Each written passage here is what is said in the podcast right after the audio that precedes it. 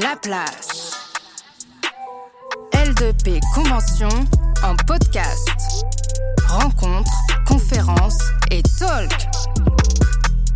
Par La Place. Ok, bah bienvenue, euh, à tous. Euh, bienvenue à la médiathèque La Canopée.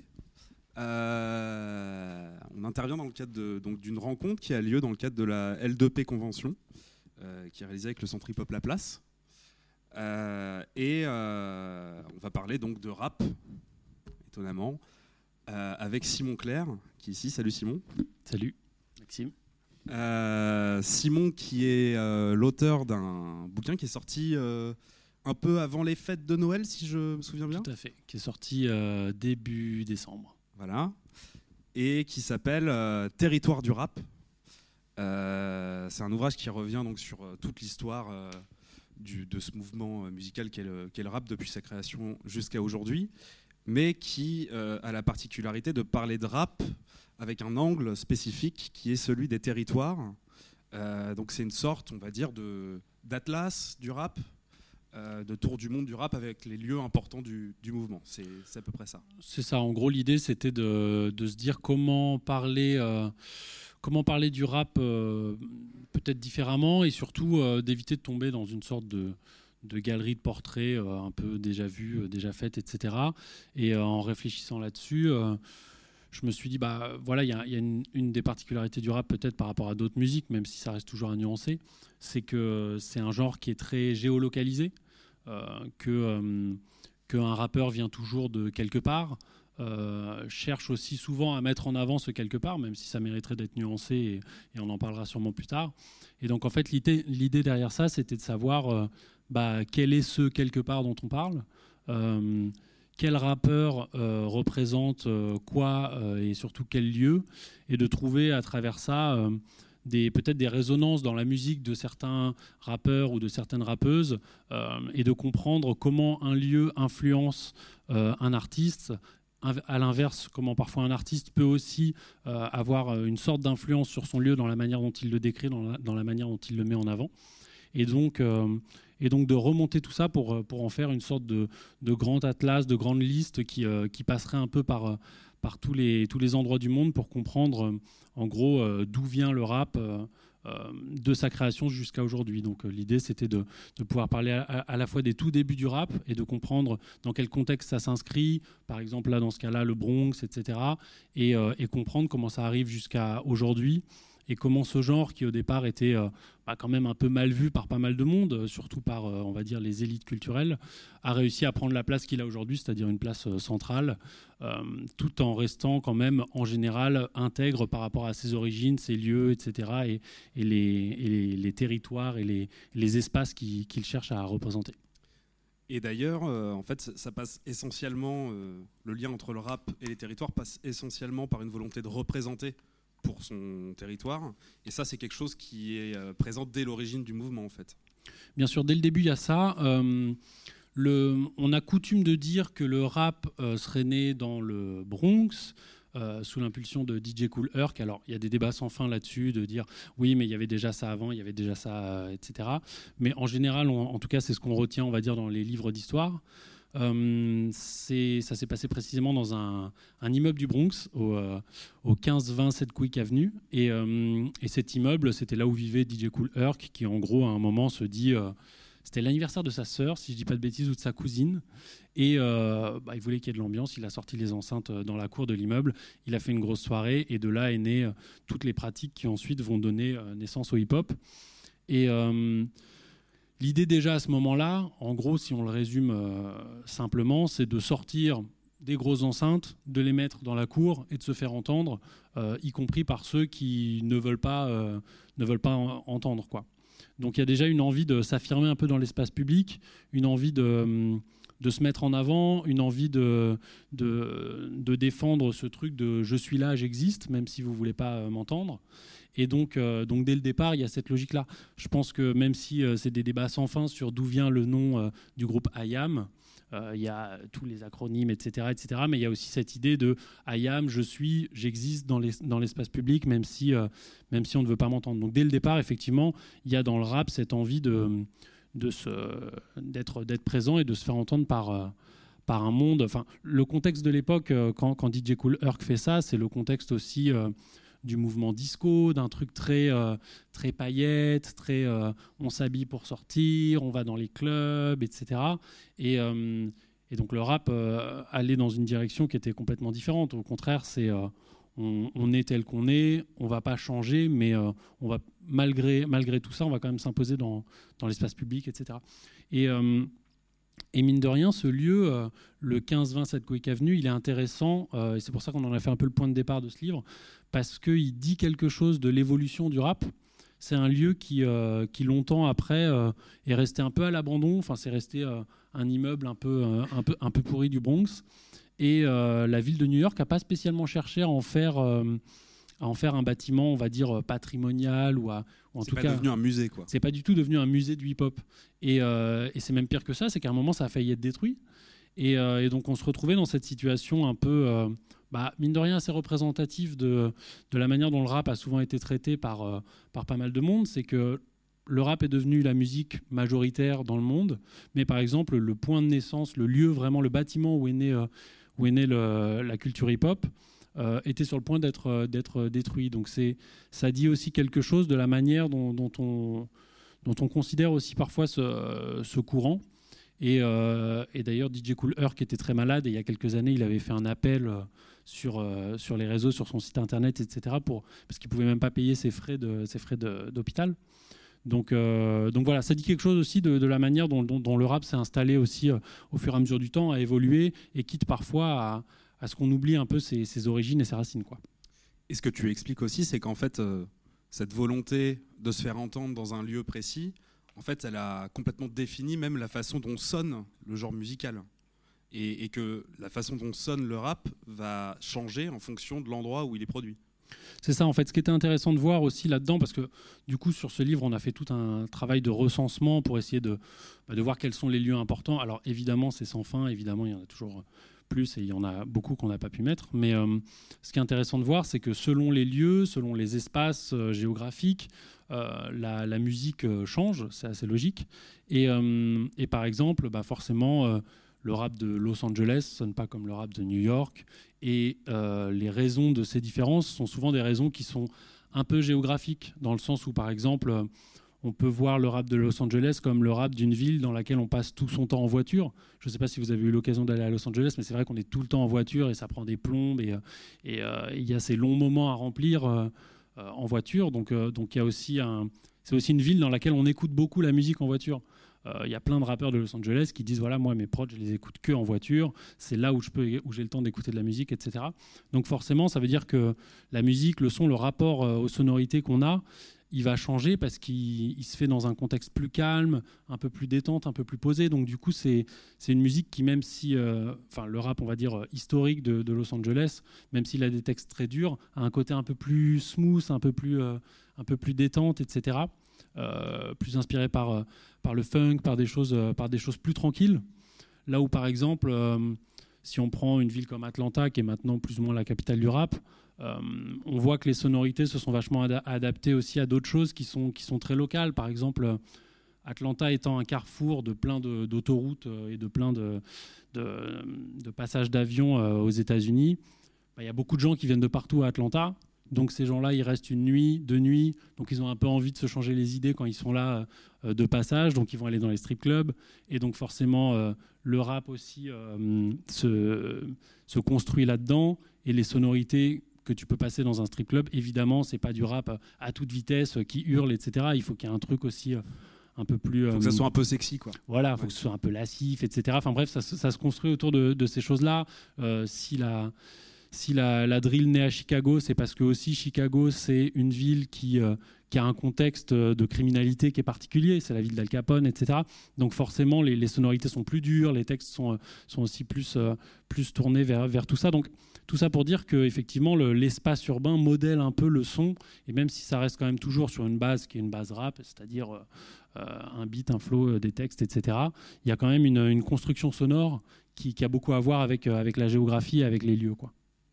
Et alors très concrètement dans, dans, le rap, euh, le fait de représenter, euh, ça passe par quoi dans les textes? Est-ce qu'il y a des codes qu'on utilise et est-ce que ces codes changent en fonction des endroits?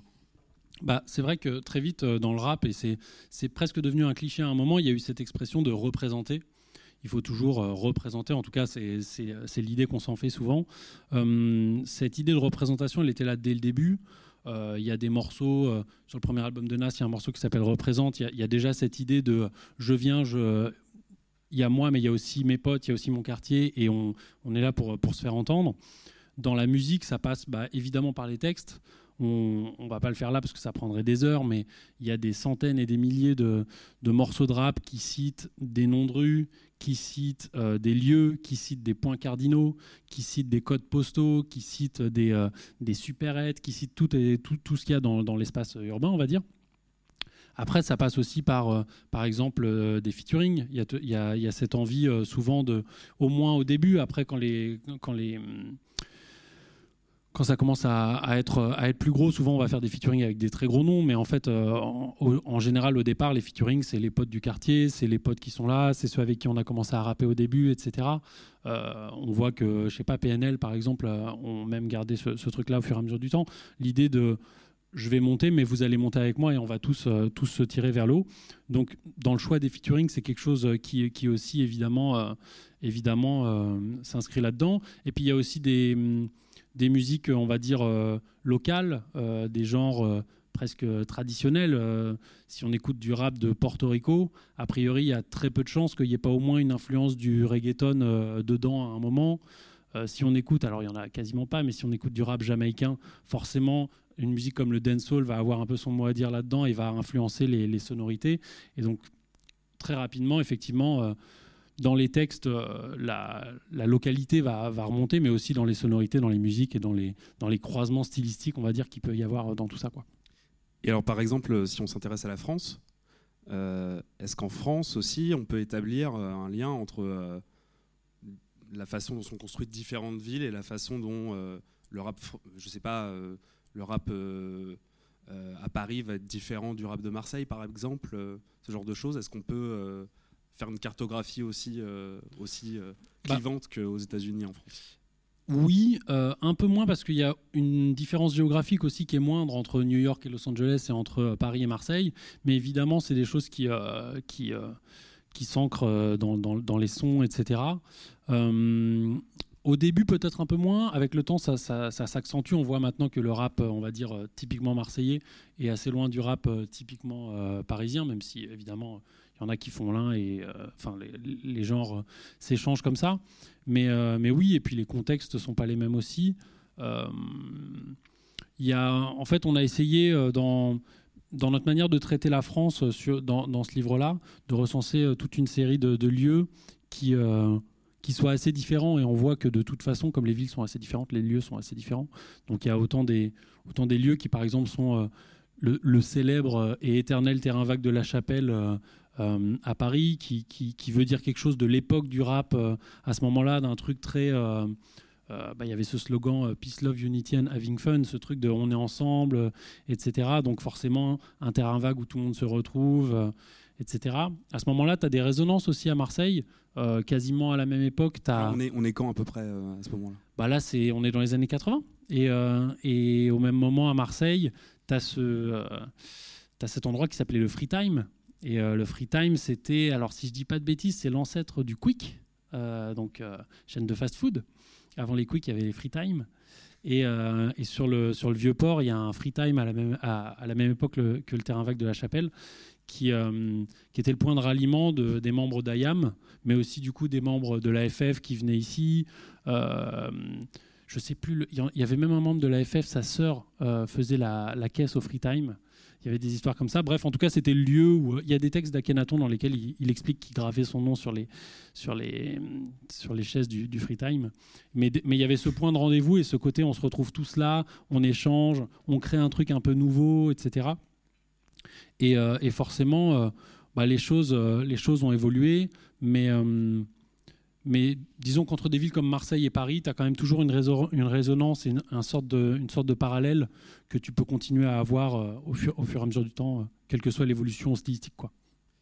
Oui, bah je ne pensais pas que le rap nous emmènerait au quick, mais euh, on y est. Euh, et d'ailleurs, euh, ça nous emmène aussi ailleurs qu'aux États-Unis et qu'en France, puisque tu t'es intéressé aussi au rap qui se fait en Afrique, en Asie, en Amérique du Sud. Est-ce qu'il y a des, des endroits un peu particulièrement importants Euh, Par exemple, je sais qu'en en Amérique du Sud, tu me parlais euh, Mhm. d'une d'une scène à Cuba qui était une scène nationale. C'est ça. En fait, pour, euh, pour, c'était important dans ce livre. euh, je voulais éviter ce truc, cet axe un peu éternel qui est la France et les États-Unis, et puis comme s'il n'y avait rien d'autre dans le monde et que le rap n'existait pas en dehors de, de cet axe-là. Alors qu'on sait que, que évidemment, c'est pas le cas.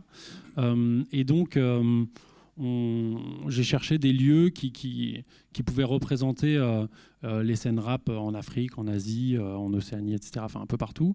Et effectivement, il y a des endroits où il y a une résonance ultra locale qui vont jusqu'à même des contextes politiques. Effectivement, à Cuba, il y a cette particularité de. il y a cet endroit qui s'appelle l'Agencia Cubana des Rap. Et comme on est à Cuba, tout est étatique.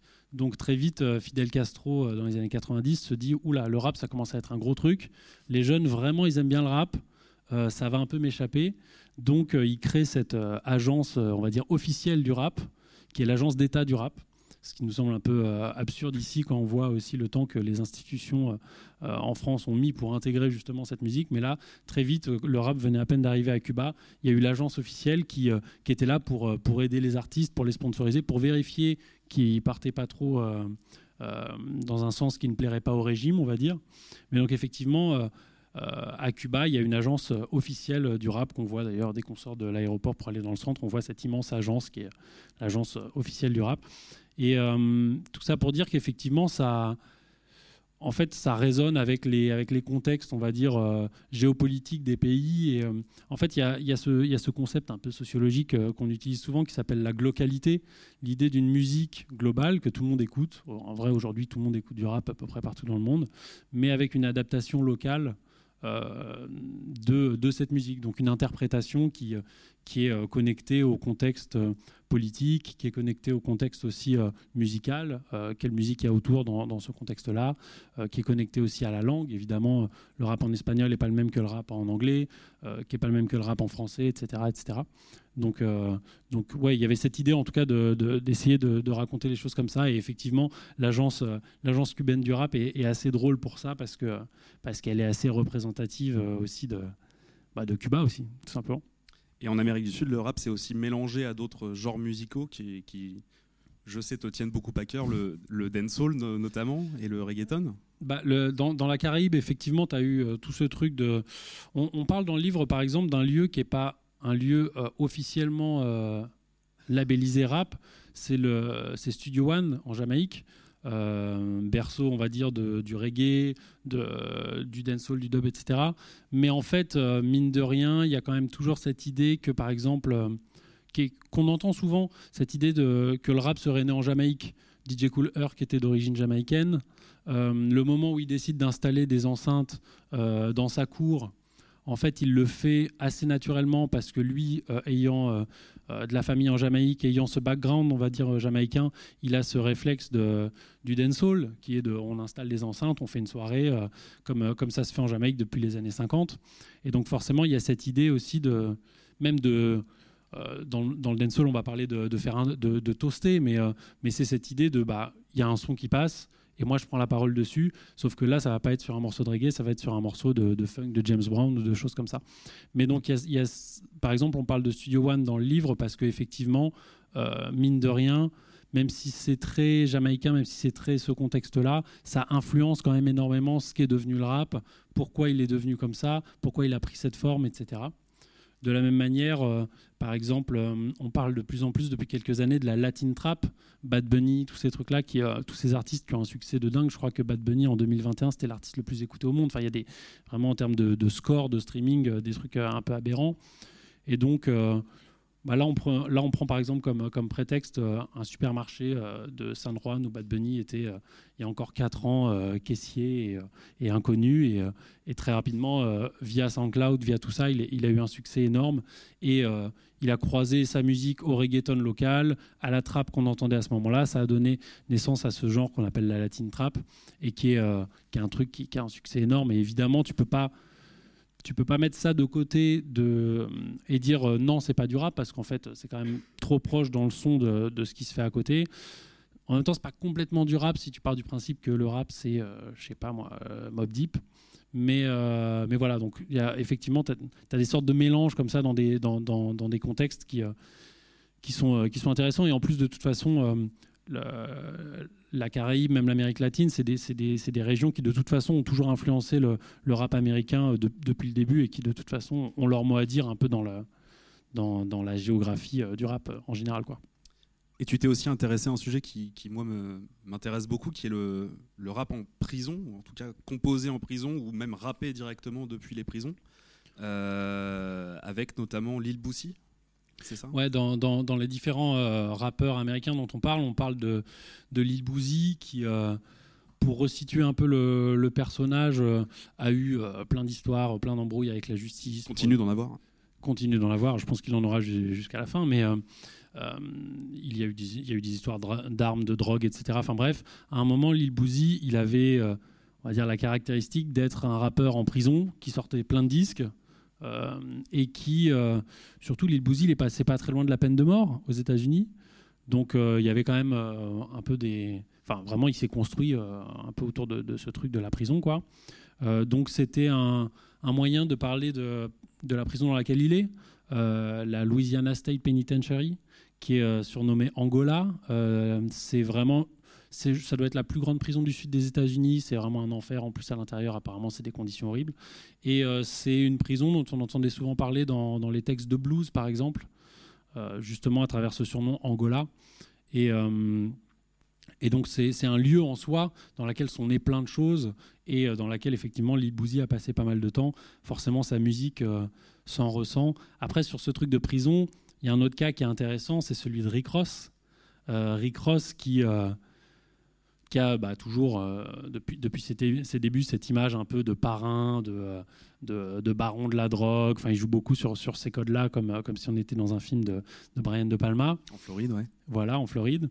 Et, et Rick Ross, il était maton. il a travaillé dans la, dans la prison de South, South Florida Reception Center.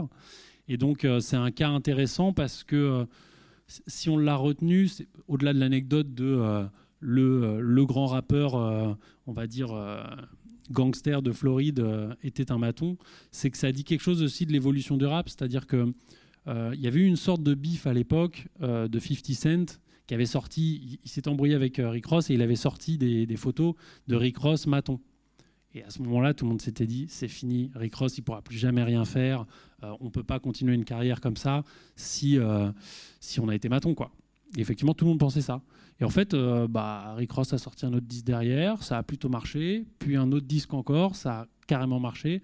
Et on s'est rendu compte à ce moment-là que peut-être aussi dans l'évolution de, ce qu'on ce qu'on considère devoir être un rappeur, avec des guillemets, en fait, il n'était plus forcément nécessaire d'avoir euh, un background comme ci ou comme ça, tant qu'on construit un peu un personnage qui va autour. Donc Rick Ross, c'est vraiment un, un passage euh, dans l'histoire du rap, dans le sens où il, montre aussi la, possibilité de se construire un personnage qui, euh, tant que le personnage reste crédible, peu importe ton background, ça va, ça passe.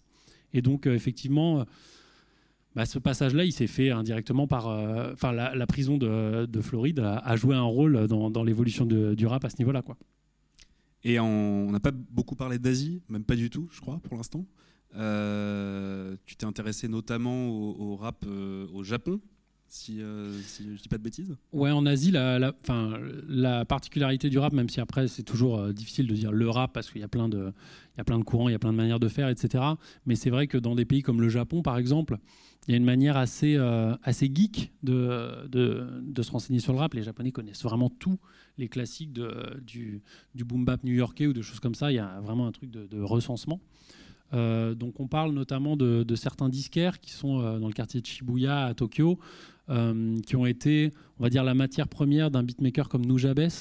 Nujabes qui fait vraiment que des instrus, sur lesquels viennent parfois poser quelques rappeurs, mais c'est cette, vibe très, très rap de producteur, un peu dans un héritage de J. Dilla, mais, mais plus mais plus, plus tranquille, quoi, plus planant, etc. Ça a donné naissance à ce qu'on appelle maintenant le lo-fi hip-hop, euh, qu'on trouve dans toutes les, playlists YouTube, etc. Mais, euh, mais effectivement, ça, ça va bien. Nujabes, c'est sa manière d'appréhender tout ça, c'est-à-dire de trouver plein de disques, de faire des samples, de refaire des samples, enfin ce truc très geek euh, comme peut, comme peut faire un Madlib ou des, ou des artistes comme ça, va bien avec cette conception japonaise très de trouver ses maîtres, de respecter ses maîtres, d'essayer de, de, transmettre un héritage culturel, etc. Donc Nujabes est, est, pas mal dans, cette démarche-là. De la même manière, euh, en Corée du Sud, euh, on parle d'un lieu qui sont euh, les studios de, télévision de, la très grande chaîne coréenne, parce que forcément en Corée du Sud, le rap se mélange à la K-pop. Et, et l'un adopte l'autre et inversement. Donc forcément, il y a un truc très pas show business, mais très télé, quoi. La K-pop, c'est un, un, truc qui se construit beaucoup dans des émissions de des sortes de télécrochets coréens, quoi. Et donc forcément, euh, beaucoup des, des rappeurs, euh, des rappeurs coréens, qui, qui, parfois sont très bons, hein, ça, n'enlève rien euh, de fait d'être passé par ces émissions-là à leur, à leur qualité, mais beaucoup des, des bons rappeurs coréens sont passés par ces émissions-là et ont, et ont pris de l'ampleur comme ça, parfois en faisant des featuring avec des stars vraiment de la K-pop pure et dure. et donc voilà, ça, dit quelque chose aussi un peu de l'évolution euh, de la musique en Corée du Sud, de, ce genre de choses. De la même manière, il y a en Thaïlande, euh, il y a aussi une manière très, très brute aussi de faire du rap. Euh, il y a ce groupe qui s'appelle RAD pour Rage Against Dictatorship. Et c'est un groupe qui, qui, a eu un succès énorme il y a quelques années en faisant un morceau très très engagé contre la dictature en Thaïlande et qui a eu un succès incroyable sur le web, à tel point que le, le gouvernement voulait, voulait bloquer tout ça, mais c'était devenu trop gros, donc ça, ça, aurait été un peu trop tricard de, de, de, bloquer tout ça. Mais bref, voilà, tout ça pour dire que effectivement, il y a toujours un lien entre le contexte.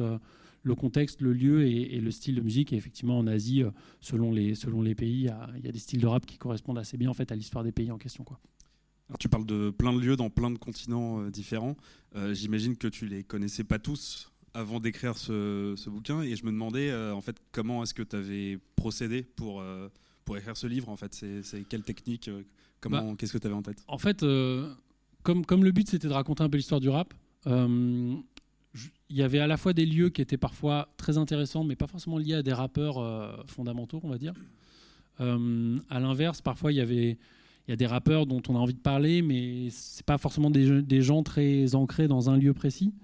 Euh, donc, euh, ça a été beaucoup un travail de, recenser les lieux, de recenser qui correspond à quoi, euh, qui a une histoire où surtout, et de voir aussi comment ces histoires-là résonnent avec l'évolution, on va dire, un peu plus large du rap de manière générale.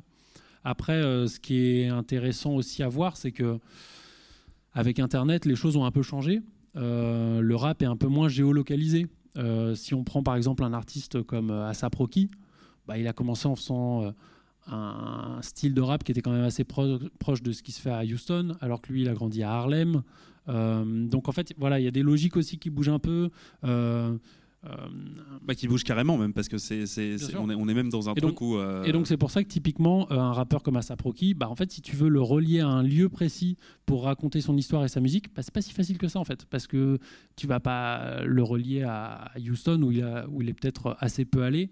De la même manière des gens comme si tu prends par exemple Tyler The Creator bah, il a grandi à Los Angeles mais il est fasciné par Pharrell Williams euh, qui vient de Virginie. Donc en fait, il y, y a, quand même aussi maintenant des logiques de, avec Internet et la possibilité d'avoir accès à un peu tout très facilement. Euh, on écoute peut-être un peu moins, mais avec des gros guillemets parce que ça, ça peut complètement être nuancé, peut-être un peu moins le, le, rap de sa ville ou le rap de... En tout cas, on n'est pas obligé d'écouter que ça. Quoi. Voilà, c'est ça. Donc, euh, donc tu as aussi ces trucs-là qui, qui, qui, doivent être, qui doivent être pris en compte et qui, et qui, et qui sont importants pour expliquer l'évolution de rap de manière générale. Quoi. Et il y a eu aussi tous les mouvements de cloud rap et de Tumblr rap qui étaient vraiment des trucs qui n'avaient été même pas euh, liés à un territoire du tout en fait. Euh, bah, en fait, il y a toute une scène rap maintenant qui, oui, euh, enfin, dont, dont, le territoire serait, serait vraiment Internet, les Tumblr, les, les SoundCloud. Enfin, il n'y a plus trop Tumblr maintenant, mais je me rappelle que je me rappelle qu'il y a une époque où on parlait vraiment du rap Tumblr. Euh, maintenant, il y, a, des artistes qui naissent complètement sur SoundCloud et puis, euh, et puis en fait, on s'en fiche un peu de savoir euh, quelle est leur, ville d'origine et qu'est-ce qu'ils qu'est-ce qu'ils cherchent à défendre comme lieu. Même si au bout d'un moment, ça, ça, quand même, ça rentre toujours quand même un peu dans la balance parce que tu as envie de comprendre un peu comment les artistes ils en sont arrivés là, comment ils ont écouté ceci, comment ils ont écouté cela. Et donc forcément, forcément ça joue là-dedans. Mais il y a quand même peut-être en réaction au fait que Internet est un peu tout chamboulé, il y a de nouveau des mouvements dans le rap de réappropriation de, certaines villes. Je, pense par exemple à Détroit où il y a une, une scène hyper présente. Euh, il y a eu la drill de Chicago qui n'est pas si vieille que ça. Euh, il y, a quand même pas mal de, choses, enfin de villes où, dans lesquelles on essaie de représenter vraiment encore malgré tout. Quoi. Bah, le truc c'est qu'il y, y, a toujours euh, cette notion un peu d'authenticité entre guillemets et d'avoir envie d'être en prise avec le réel etc et donc forcément euh, internet SoundCloud etc bon bah c'est pas non plus euh, super le réel quoi. Donc euh, donc forcément tu as quand même toujours des, scènes qui restent qui restent ultra vivantes qui restent qui restent vraiment ancrées à fond dans dans un territoire dans un lieu etc enfin même euh, même là en France, tu vois, tu as des gens, je sais pas, euh, euh, tu prends Cobaladé, il parle du bas set tout le temps. limite, il va nous donner son numéro d'étage et à quelle sonnette il faut sonner pour qu'on sache vraiment où il est, quoi. Et il y, y, a vraiment cette idée quand même qui reste toujours là et qui, à mon avis, sera quand même toujours là dans, dans, cette musique de dire, bah, nous on est, nous on est ce lieu, nous on représente ça.